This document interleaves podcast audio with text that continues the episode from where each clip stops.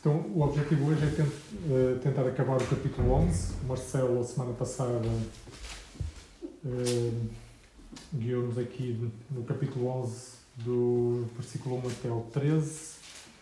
E hoje vamos tentar acabar. Até gostava de entrar um bocadinho no 12, na verdade. Uh, vamos lá ver. Então, pedi alguém para ler. Uh, começo, começo aqui por este lado. Do 14 ao 22. Do 14 ao 22? Tá. Jesus e Beuzebu. Certo dia, Jesus estava expulsando um demônio que era mudo. E aconteceu que, ao sair do demônio, o mudo passou a falar. E as multidões se admiravam. Mas alguns deles diziam: Ele expulsa os demônios pelo poder de Beuzebu, o maioral dos demônios. E outros, tentando, pediam dele um sinal vindo do céu.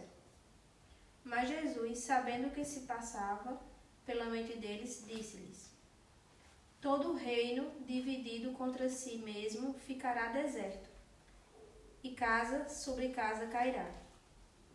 Se também Satanás estiver dividido contra si mesmo, como o seu reino subsistirá? Isto porque vocês dizem que eu expulso os demônios por Beuzebu. E, se eu expulso os demônios por Beuzebu, por quem os filhos de vocês os expulsam? Por isso, eles mesmos serão os juízes de vocês. Se, porém, eu expulso os demônios pelo dedo de Deus, certamente é chegado o reino de Deus sobre vocês. Quando o valente, bem armado, guarda a sua própria casa, todos os seus bens ficam em segurança. Mas se aparece alguém mais valente do que ele, vence-o, tira-lhe a armadura em que confiava e reparte os seus despojos. Ok, boa. Pode ter aí para já. Um, hoje gostava que estivessem atentos durante o. Um, enfim, à medida que vamos avançando, pode parecer por vezes que são coisas que não estão ligadas umas com as outras, mas eh, há um claro fio condutor que é a grandeza de Jesus. Como Jesus é maior que tudo o resto. Nós costumamos cantar que Jesus é o Senhor dos Senhores, o Rei dos Reis, e a passagem de hoje claramente aponta para aí. Como ele está acima de, de muitas coisas que nós às vezes podemos considerar que podem estar acima de Jesus ou ao nível de Jesus. Mas hum, as, as Escrituras hoje vão nos mostrar como Jesus está acima de, de tudo o resto. Uh, nesta primeira passagem, uh, Jesus expulsa um demónio, como já fez tantas outras vezes, não é? Já vimos isso, uh, Jesus já fez isso várias vezes, até aqui em, em Lucas. E os, os, judeus diziam que era pelo poder de Belzebu, ou de Satanás, ou do diabo, não é? É tudo, é tudo igual. Então é muito interessante porque estava ali Jesus, o Filho de Deus, o Messias, aquele que os, os judeus tanto esperavam, e eles não viam, não é? estavam cegos. Estava ali, mas eles pensavam que era, era o poder de Satanás, não é? Impressionante como pode haver tanta cegueira, mas isso fez-me pensar como também todos nós um dia já fomos cegos, não é? Como todos nós um dia não víamos. Estava ali à nossa frente, tínhamos as Bíblias perto de nós, tínhamos, enfim, as, as celebrações à nossa volta todos os domingos, mas éramos cegos, não é? Então, enfim, só esse cuidado para não sermos rápidos a julgar os judeus, porque nós também já. E, e quem diz isso diz julgar aquelas pessoas à nossa volta que ainda não vêem, não é? Porque nós também já lá estivemos. Um, mas acho muito interessante como uh, Jesus faz questão de dizer que há aqui um, há, há um confronto entre dois reinos. Uh, isso é importante para o que vem a seguir. Há o reino de Satanás e. No versículo 18, não é? Na minha versão diz: Então, se Satanás está dividido contra si mesmo, como o seu reino sobreviverá? Então, há, Satanás é real e há um reino que é real, o reino de Satanás. Mas no versículo 20, Jesus diz: Mas se é pelo dedo de Deus, e em Mateus, quando Mateus eh, relata o mesmo acontecimento, diz pelo Espírito de Deus, Mateus 12, eh, Mateus 12, 28 diz: Mas se é pelo Espírito de Deus que expulsa os demónios, então o reino de Deus chegou a vós. Então há aqui um confronto claro entre dois reinos: o reino de Satanás e o reino de Deus. E esse, esse, esse é, um, é um confronto que continua a existir. Não é? Mas não é um confronto em que, em, de poderes iguais. Há uma. Satanás é forte, é verdade, mas Jesus é mais forte. É? E Jesus fala disso aqui no, no versículo 21, deixa isso claro. Não precisamos ter medo de, quando se fala do diabo, de Satanás, de Belzebu. Já houve um tempo que eu também essas coisas eram assim estranhas para mim. Hoje, enfim, não, há qualquer receio.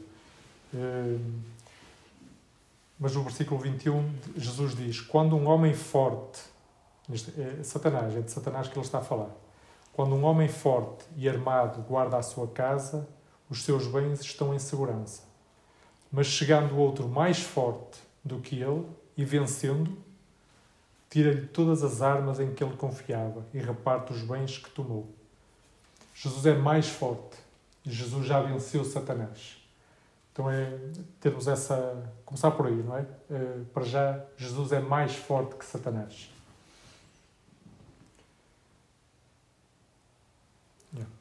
Vamos avançar então. Um, versículo 23 ao 26, podes ler tu, Gila?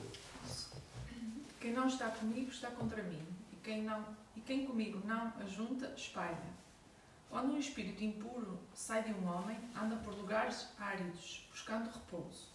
Se não o encontra, diz: Voltarei para a minha casa de onde saí. E chegando, encontra-a varrida e enfeitada. Então vai e leva consigo outros sete espíritos piores do que ele, e entrando habitam ali. E o último estado desse homem torna-se pior do que o primeiro. Ok, vamos ficar por aí para já. Jesus começa por dizer: Quem não está comigo está contra mim. Quem comigo não ajunta, espalha. Mais uma vez, é tal questão dos dois. Há dois reinos, não é? Há o reino das trevas e o reino da luz. O reino de Satanás e o reino de Deus o reino da morte e o reino da vida. Não há há esta mentira que é muito, está muito em voga hoje em dia, de, que muitas vezes chamamos nova era, que é eu não tenho nada contra Deus, mas eu também não acredito em Deus. Eu vou focar em mim, eh, eu primeiro, eu quero a minha liberdade, quero seguir a minha vida, os meus planos, não quero nada disso de religiosidade, mas também está tudo bem. Eh, não é? é o, o foco em mim. Mas as Escrituras deixam claro que isso é um absurdo, isso não existe, isso é, é na, na, cabeça das pessoas. Só há, há dois reinos, há, ou estamos de um lado ou estamos do outro, não é? Não há casas vazias. Como Jesus diz, quando uma casa fica vazia, fica vazia não por muito tempo, ela rapidamente é ocupada. E é ocupada ou pelo Espírito Santo de Deus ou, ou por demónios. É? Ou estamos ou habita em nós o Espírito Santo ou habita Satanás e os seus, os seus demónios. Não, é? não há neutralidade, não há, não há lugar para um pé de cada lado. Não, há lugar... não tem como se ver a dois senhores. Não há, não, não, é impossível, não é? Ou nós somos ou somos de Deus ou somos de Satanás. Há este, este confronto, não é? E há, há uma, uma decisão clara para, para ser tomada. E os judeus estavam ali o próprio Deus estava ali em frente a eles, não é? Deus encarnado em pessoas, Jesus Cristo. E eles não conseguiam ver, não é? Jesus está a mostrar, eu estou aqui, não é? Eu vim trazer a luz eh, e vocês não veem. Eh, Jesus veio para libertar. Libertar. Até o momento em que somos, tomamos a decisão por Cristo, estamos presos na, nas trevas, não é? Jesus veio, quando logo que Jesus começa o seu ministério eh, em Lucas eh, capítulo 4 então, Jesus foi batizado, foi levado ao deserto onde foi tentado e quando regressa eh, Lucas 4, 18 ele diz assim ele estava a ler uma profecia que estava em Isaías mas que Jesus diz que é sobre ele próprio e diz assim: O Espírito, Jesus, o Espírito do Senhor está sobre mim, porque me ungiu para anunciar as boas novas aos pobres. Enviou-me para proclamar libertação aos presos e restauração da vista aos cegos, para pôr em liberdade os oprimidos. Que Jesus não estava a, dizer, não estava a falar de cegos, cegos eh, físicos. Estava, também, ele também deu, deu vista aos cegos, mas mais que tudo, eh, cegueira espiritual. Não conseguiam vê-lo. Não viam, não é? Como os judeus não viam, como nós não vimos durante muita grande parte da nossa vida, Jesus veio para libertar, para libertar do, da prisão, de, estávamos presos eh, por Satanás, presos no pecado, presos eh, no reino das trevas.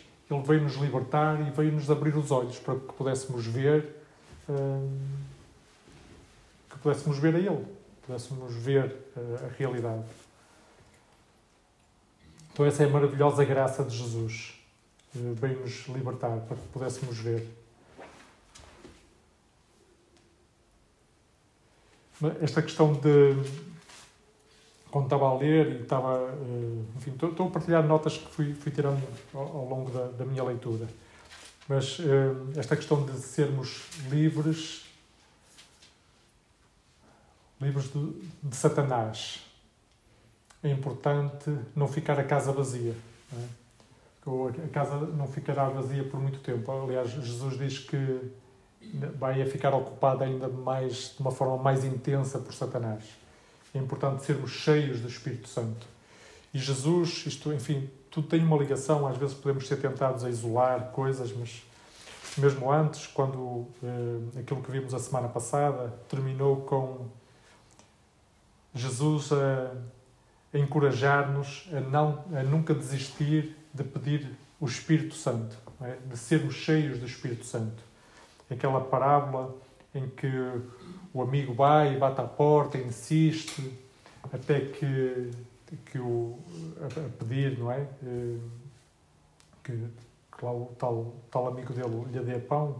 Mas isto tudo para Jesus dizer: insistam, peçam, peçam. Se vocês, sendo maus, sabeis dar boas coisas aos vossos filhos, quanto mais o Pai Celestial dará o Espírito Santo aos que o pedirem é importante em estarmos cheios do Espírito Santo, pedirmos ao Pai o Espírito Santo, de forma contínua, é? uh, sermos sempre cheios do Espírito Santo. Uma casa cheia do Espírito Santo, nessa casa não há lugar para demónios, não é? Uma, uma, uma casa habitada pelo Espírito Santo, os demónios andam longe. Então, é algo que podemos pedir continuamente, sermos cheios do Espírito Santo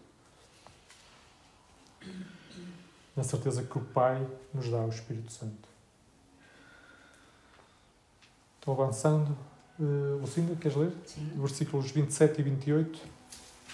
Enquanto Jesus dizia estas coisas, uma mulher da multidão exclamou: Feliz é a mulher que te deu à luz e te amamentou. Ele respondeu: Antes felizes são aqueles que ouvem a palavra de Deus e lhe obedecem. Ok. De quem é que acham que está a falar aqui, no versículo 27?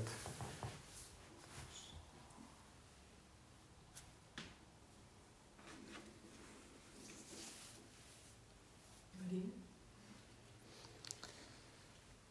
Maria, a mãe de Jesus. Amamentou. Há aqui uma mulher que de repente se levanta, não é? No meio da multidão e que diz, basicamente, bem-aventurada seja Maria, não é? Bendita seja Maria. Isso fez-me lembrar eh, em Lucas, no versículo 1, 42, eh, no, no, capítulo 1, versículo 42 eh, e 41. Eh, no, começando no 41, diz: Quando Isabel ouviu o cumprimento de Maria, a criancinha saltou em seu ventre. Ela, ela estava grávida de João Batista, não é? Isabel ficou cheia do Espírito Santo e exclamou em voz alta: Bendita és tu, Maria, não é? Bendita és tu entre as mulheres, bendito é o fruto do teu ventre. De facto, Maria era, era bendita, não é? Era bem-aventurada. Mas ao mesmo tempo, vemos aqui a resposta de Jesus. Jesus responde: Antes, Ele não nega que Maria é bem-aventurada, não é? Que Maria é bendita, mas diz: Antes, bem-aventurados os que ouvem a palavra de Deus e a praticam. Então, vemos aqui, por um lado,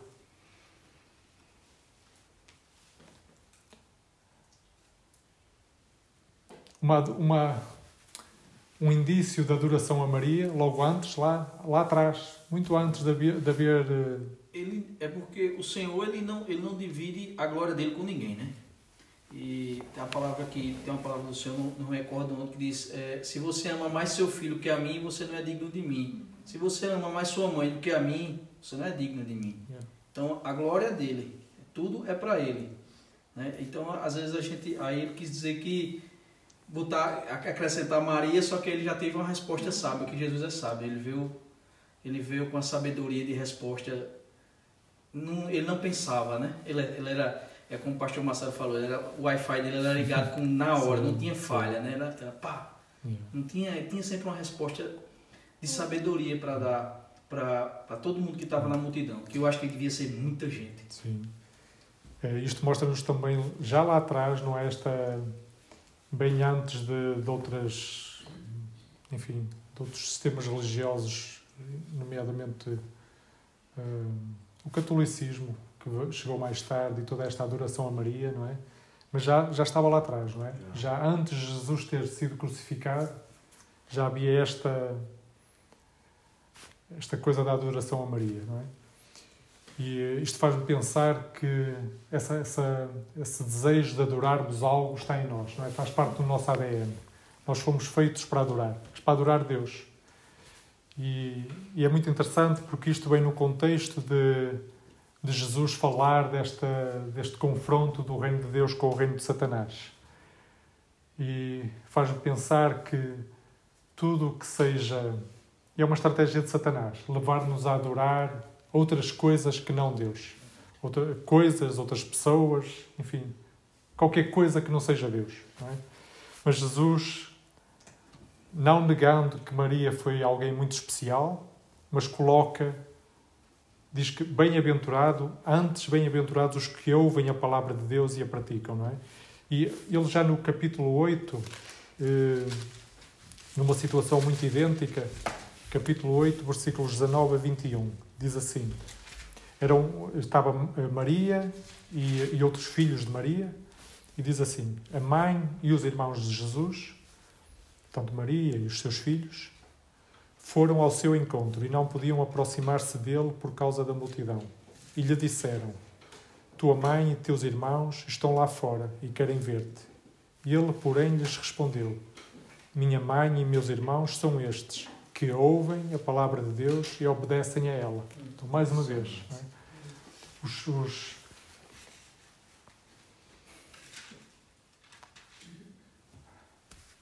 para Jesus, Jesus está acima de Maria. Basicamente é isto que eu, onde eu queria chegar. Jesus está acima de Maria. Nós podemos ser, eu acho que precisamos de, de sabedoria para comunicar isto nesta, nesta, neste tempo e nesta, nesta cultura em que estamos, principalmente aqui do norte de, de Portugal. Mas a verdade é que nós na Bíblia vemos que Maria nunca pediu para ser adorada, Jesus nunca ensinou a adorar Maria, os doze apóstolos nunca adoraram Maria, a Bíblia não ensina a adorar Maria. Toda a adoração, e o contexto penso que nos mostra isso, toda a adoração a outra coisa, a outra pessoa que não a Deus, eu diria que é mesmo demoníaca. É para nos separar da adoração a Deus. Então é importante uh, lembrar que Jesus está acima de Maria. Nós somos chamados a adorar Deus, Deus Pai, Filho e Espírito Santo. Vamos avançar. Mas, yeah, eu, quando estava a ler isto, estava, lembrava-me sempre que precisamos de sabedoria para, para falar destas coisas com amor, nesta cultura em que estamos. Que há a adoração a Maria, a adoração aos santos, a adoração a tanta coisa, não é? Que de alguma forma eh, rivaliza com, com Jesus. Não é? No Brasil também é muito forte isso. Então, para já, acho que podemos lembrar: Jesus está acima de Satanás, Jesus é mais forte que Satanás e Jesus está acima de Maria. Então vamos lá continuar. Anitta, queres tu, uh, uh, do versículo 29 ao 32, se faz favor? o 29. Ao 32. Como a multidão aumentava, ele começou a dizer: Esta é uma geração perversa. Ela pede um sinal, mas nenhum sinal será dado a não ser o de Jonas. Porque assim como Jonas foi um sinal para os mini, mini, mini, mininivitas, também o filho do homem o será para esta geração. A rainha do sul se levantará no juízo contra os homens desta geração e os condenará, pois veio dos confins da terra para ouvir a sabedoria de Salomão. E aqui está quem é maior do que Salomão. Os homens de Nini- Nínive se levantarão no juízo contra esta geração e a, condenação, con- e, o e a condenarão, pois se arrependeram com a, a pregação de Jonas. E aqui está quem é maior do que Jonas. Desculpem que eu, eu já vejo mal. Um, yeah, só, tinha aqui uma nota que não esqueci-me de referir. Que ainda, voltando a esta, aos versículos anteriores, quando Jesus diz Bem-aventurados os que ouvem a palavra de Deus e a praticam, é nisso que é nisso que Maria é especial também.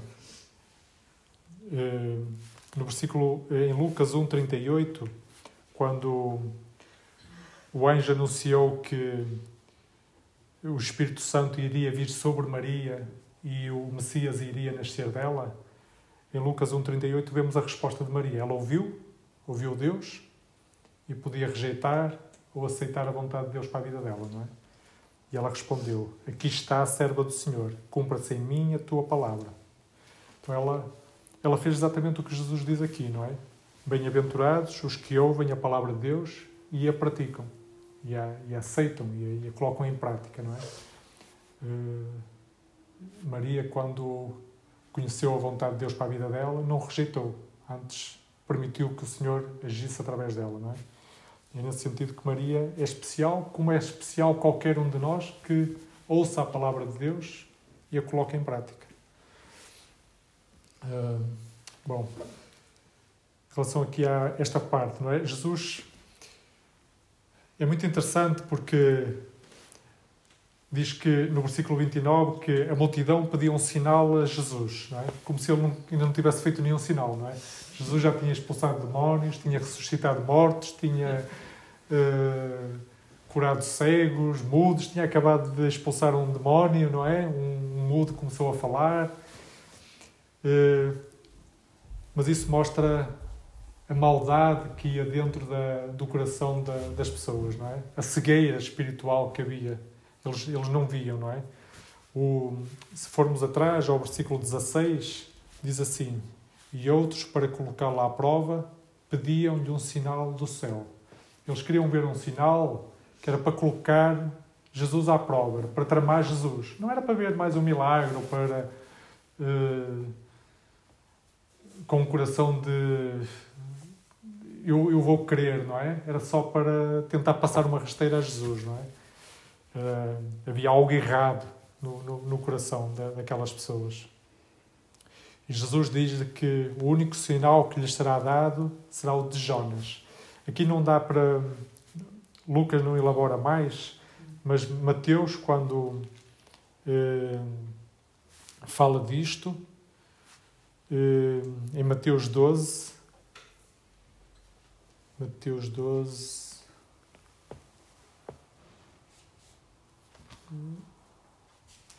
Exato, Mateus 12, 38. Diz assim: Então alguns escribas e fariseus tomaram a palavra e disseram: Mestre, queremos ver algum sinal da tua parte. Mas ele lhes respondeu: Uma geração má e adúltera pede um milagre, mas nenhum milagre lhes, lhe será dado, senão o do profeta Jonas. Pois, assim como Jonas esteve três dias e três noites no ventre do grande peixe, assim o Filho do Homem estará três dias e três noites no coração da terra. Então, esse seria o sinal maior que seria dado aos homens, a nós também, não é? Lucas, quando escreveu isto, ele já escreveu isto depois de Jesus ter sido crucificado, sepultado, ressuscitado e ter ascendido ao céu, não é? E nós hoje conhecemos qual é esse sinal que foi dado por, por Jesus. Foi a cruz, não é? Lá o, o sinal da cruz do Calvário, o sinal maior do amor de Deus pela humanidade, da graça de Deus.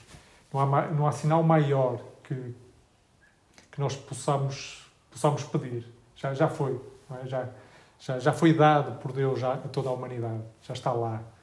Já, é... Mas nem assim, não é? Nem assim eh, eles iriam entender, nem assim eles iriam ver. Jesus mostra como até gentios, como até não-judeus, ouviram e, e, se arrependeram. É? Até os ninivitas, que é um, era uma terra da Síria, portanto não eram judeus, não, eram, não faziam parte do povo de Deus, até esses, quando ouviram a pregação de Jonas, se arrependeram. E até a rainha de Sabá, que fica no, no atual Iémen, sul do mar, até essa foi, quis ouvir a sabedoria de Salomão, é? ela quis ouvir, não é? Mas estes, aqui os, os judeus, tinham ali Deus encarnado em frente a eles e recusavam-se a ouvir a verdade, eh, recusavam-se a ver. E Jesus faz questão de dizer que ele é maior que Jonas, ele é maior que Salomão, não é? Versículo 31. Aqui está quem é maior do que Salomão. Aqui está, versículo 32, aqui está quem é maior que Jonas. Mas os judeus, aquele povo que estava ali à volta dele, ouvi-lo, na verdade não ouviam, não viam. Jesus é maior do que Satanás, Jesus é maior do que Maria, Jesus é maior do que Jonas, Jesus é maior do que Salomão.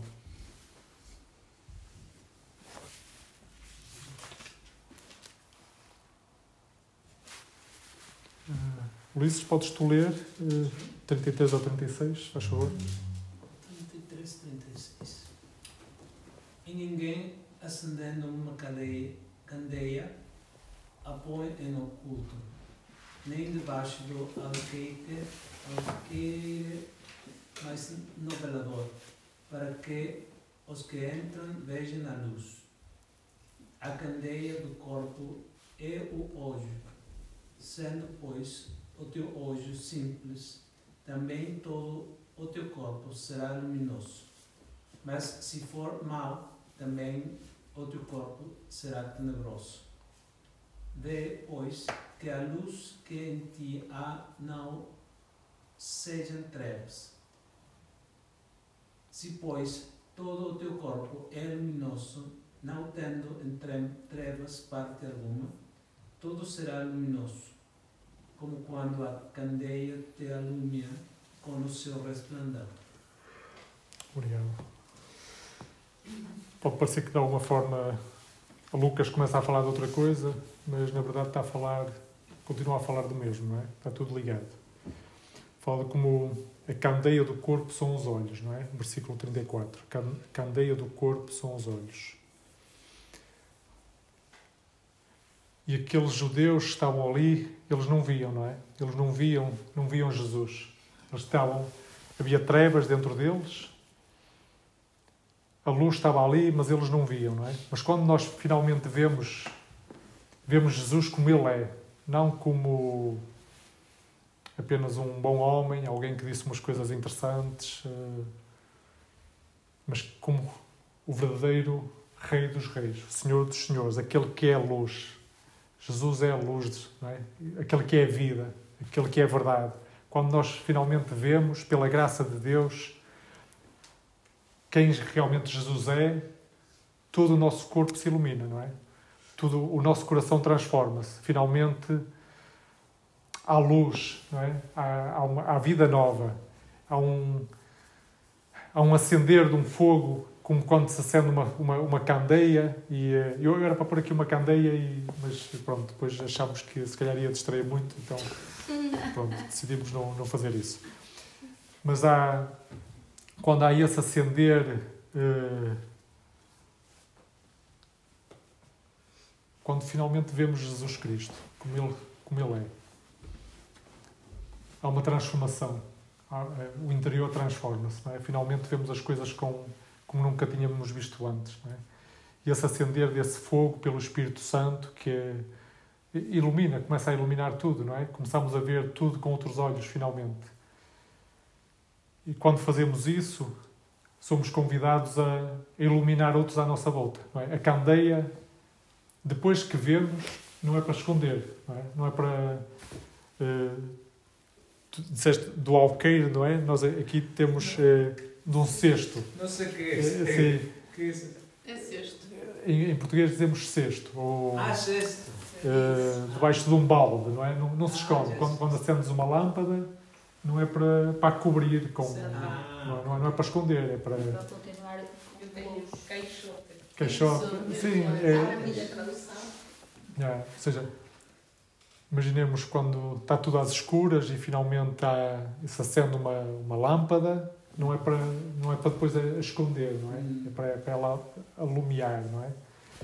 Eh, quando a luz de Jesus brilha em nós, finalmente, quando nós vemos Jesus, é para, para alumiar, para alumiar outros também.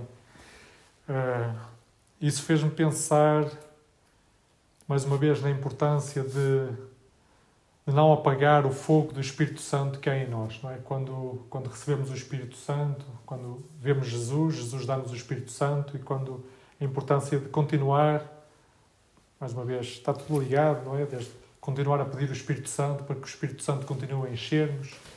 E fez-me lembrar em uh, uh, o que Paulo escreveu. Uh, o apóstolo Paulo, São Paulo, escreveu aos Tessalonicenses no capítulo 5,19.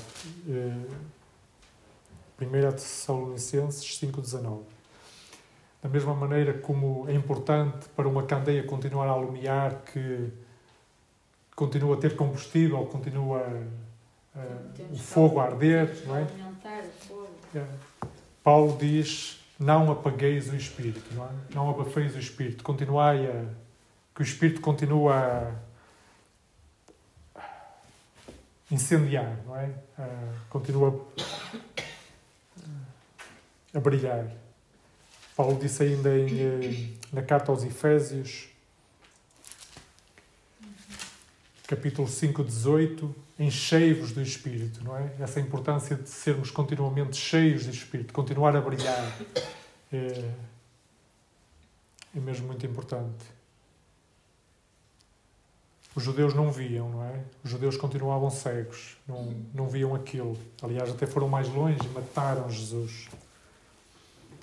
Mas a oração, como, como cantámos há pouco, podemos orar para que mais olhos vejam, não é? Que os olhos, que se abram os olhos do coração, como cantámos há pouco. Que se abram os olhos do coração de, dos nossos familiares que ainda não, não veem Jesus, dos nossos amigos, dos nossos vizinhos, da, da, da cidade de Viana, que se abram os olhos, que vejam Jesus como ele realmente é. E que nós possamos. Jesus vai começar a falar de hipocrisia a seguir. E isso fez-me. Já lá vamos, mas eh, não queria perder a oportunidade de falar nisto. Quando nós quando a luz de Jesus brilha em nós, é com certeza para podermos também anunciar Jesus a outros à nossa volta, não é para ficarmos calados e guardarmos esse tesouro que, que de repente temos, não é para, para escondermos para nós, é para partilharmos com outros, para, para iluminarmos outros. Faz parte da, da nossa missão, não é? Quando Jesus diz agora ide é? e anunciai, é para irmos e anunciar, não é? Não é para ficarmos e escondermos, não é?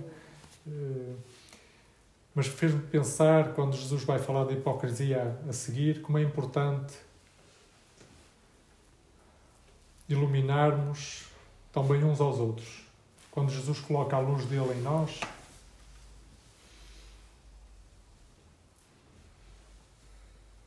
uh, Bom, vamos ao texto da hipocrisia primeiro e depois talvez eu possa voltar atrás. Talvez faça mais sentido.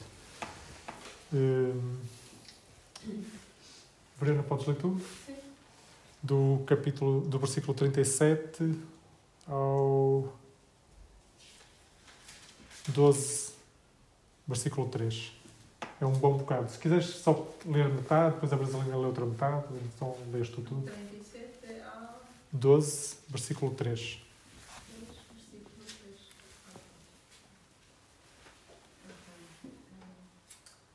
Quando Jesus acabou de falar, um fariseu convidou-o para comer em sua casa. E sentou-se à mesa. Ora, o fariseu ficou muito admirado por ver que ele não tinha cumprido a cerimônia de lavar as mãos antes de comer. Mas o Senhor disse-lhe: Ó fariseus, vocês limpam os copos e os pratos por fora, mas lá por dentro vocês estão cheios de roubos e de maldade. Gente sem juízo. Então, não sabem que quem fez o lado de fora também fez o de dentro? Dê-me em esmola o que tem dentro do prato, e tudo se vos tornará puro. Vocês dão a Deus a décima parte da hortelã, da arruda e de todos os vegetais. No entanto, não façam caso, nem dão justiça, nem, do, nem dão justiça do amor de Deus. Eram estas coisas que interessava praticar, sem desprezar as outras. Ou fariseus, gosta muito de ter os lugares de honra nas sinagogas e de ser cumprimentados em público. São como as sepulturas que não se veem e anda-se por cima delas sem se saber. Então, um dos doutores da lei disse a Jesus: Mestre, ao disseres isso, também nos ofendes a nós.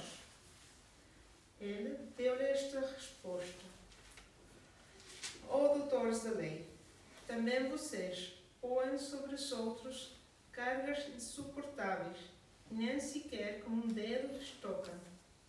Constroem os sepulcros dos profetas, e foram os vossos próprios antepassados que os mataram. Deste modo, mostraram bem que estão de acordo com os atos dos vossos antepassados, porque eles mataram os profetas e vocês levantam-lhes sepulcros. Por isso é que a sabedoria de Deus diz: Vou mandar os profetas e apóstolos, mas eles matarão e perseguirão alguns, alguns deles. Por isso, Deus vai pedir contas a gente de hoje, todos os profetas que foram assassinados, desde a criação do mundo, a começar pelo assassínio de Abel até o de Zacarias, que foi morto entre o altar e o santuário. Repito, Deus, Deus vai pedir contas disso a gente desta época. Tenham cautela, ó doutores da lei, porque se apoderaram de chave de conhecimento religioso, mas nem entraram, nem deixaram entrar os outros. Quando Jesus saiu da casa, os doutores da lei e os fariseus puseram-se a criticá-lo com dureza e a incomodá-lo com muitas perguntas traiçoeiras, para ver se apanhavam alguma resposta. Aviso contra o fingimento. Entretanto, juntaram-se ali milhares de pessoas até se atropelavam umas às outras. Jesus começou por dizer primeiro aos discípulos: Tenham cuidado com o fermento dos fariseus, isto é, o seu fingimento. Não há nada encoberto que não venha a descobrir-se, nem há nada escondido que não venha a saber-se. Por isso, tudo o que disserem na escuridão será ouvido à luz do dia, e aquilo que segredarem dentro da casa será apregoado em cima dos telhados. Yeah. Obrigado, Gabriel. Um texto bem longo.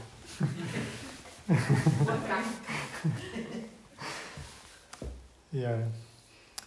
Uh,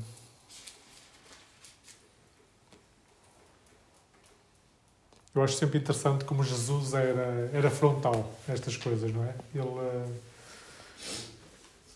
há um fariseu que o convida para ir comer a casa dele e ele uh, não, não tem ali meias palavras e vai. toca logo ali no, no assunto, não é? No, expõe, no fundo, expõe a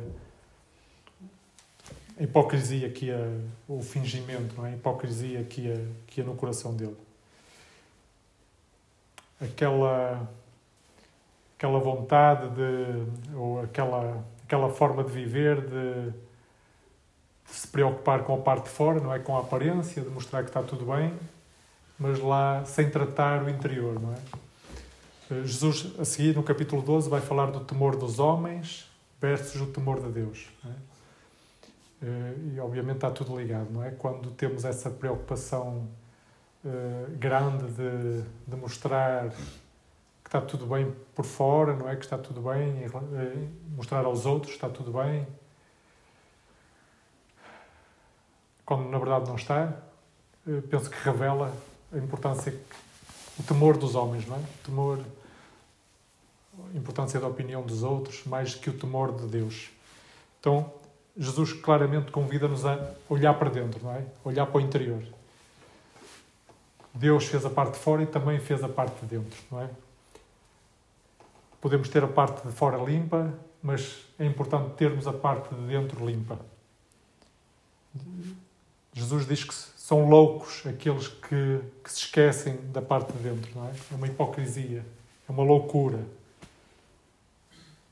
loucos, quem fez o exterior, o exterior não fez tão bem o interior. Em Samuel, na primeira, eh, 1 Samuel 16, diz assim, eh, versículo 7: O Senhor não vê como o homem vê, pois o homem olha para a aparência, mas o Senhor para o coração. O Senhor vê o que está cá dentro, não é?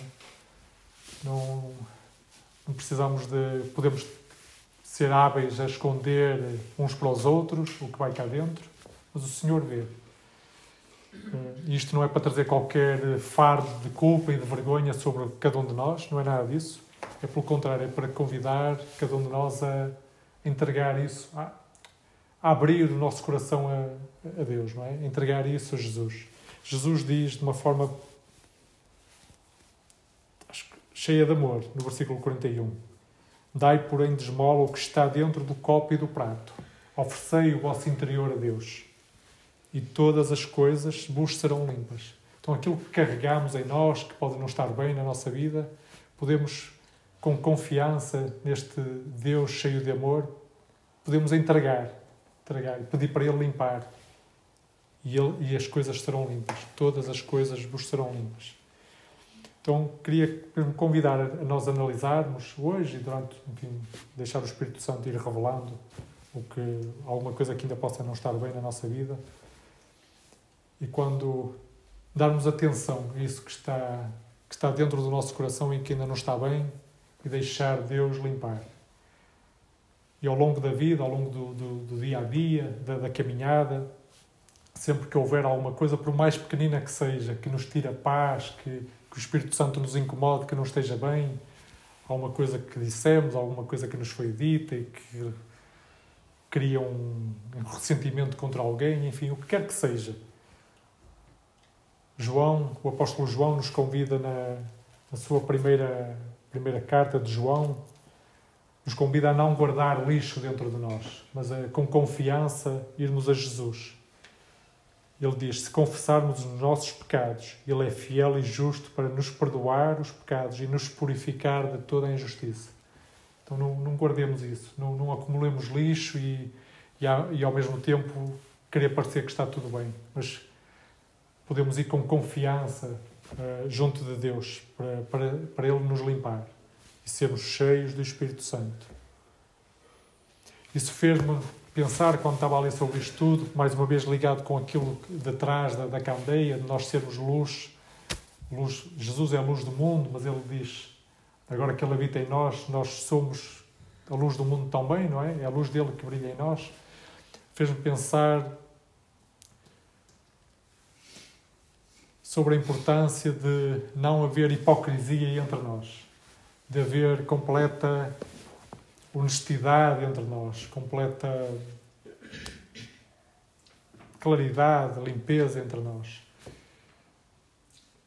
E quero-vos dizer que vocês têm toda a liberdade para, para mostrar, para mostrar algo que não esteja bem em mim.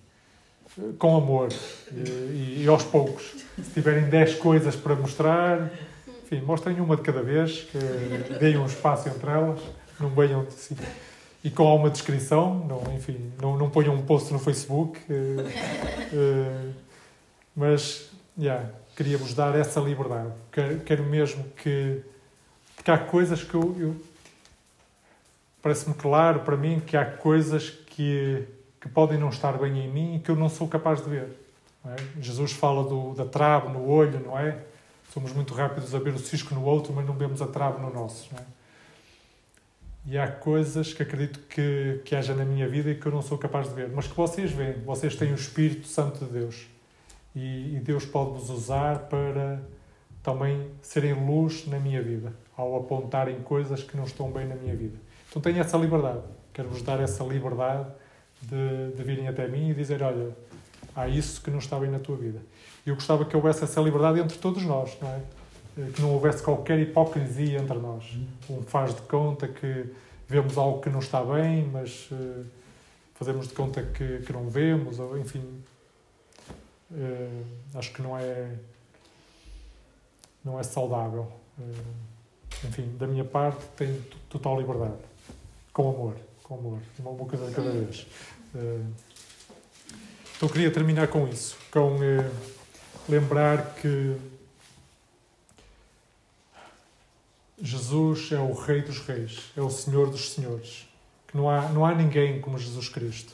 Ele é aquele que, que veio, morreu por nós, ressuscitou por nós, enviou o Espírito Santo para viver, em, para habitar em nós, para nós sermos agora seus eh, embaixadores aqui na Terra para continuarmos a anunciar o reino de Deus àqueles que não conhecem.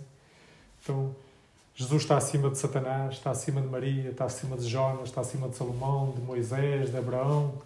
Jesus é o Rei dos Reis. É Ele que, para um cristão, não há ninguém maior que Jesus Cristo. É Ele que devemos eh, toda a nossa adoração. É? Jesus Cristo é, é Deus encarnado. É esse Deus que, que devemos toda a nossa adoração, a mais ninguém. Uh,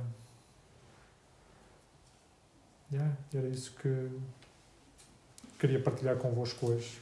E ao mesmo tempo orarmos. Orarmos para sermos cheios do Espírito Santo, para que quando partilharmos e quando formos, não é? como Jesus disse, ide e anunciai, para irmos não na nossa força, não na, ah, na nossa sabedoria, mas na força e na sabedoria do Espírito de Deus, não é? E para orarmos por olhos que vejam, olhos que vejam Jesus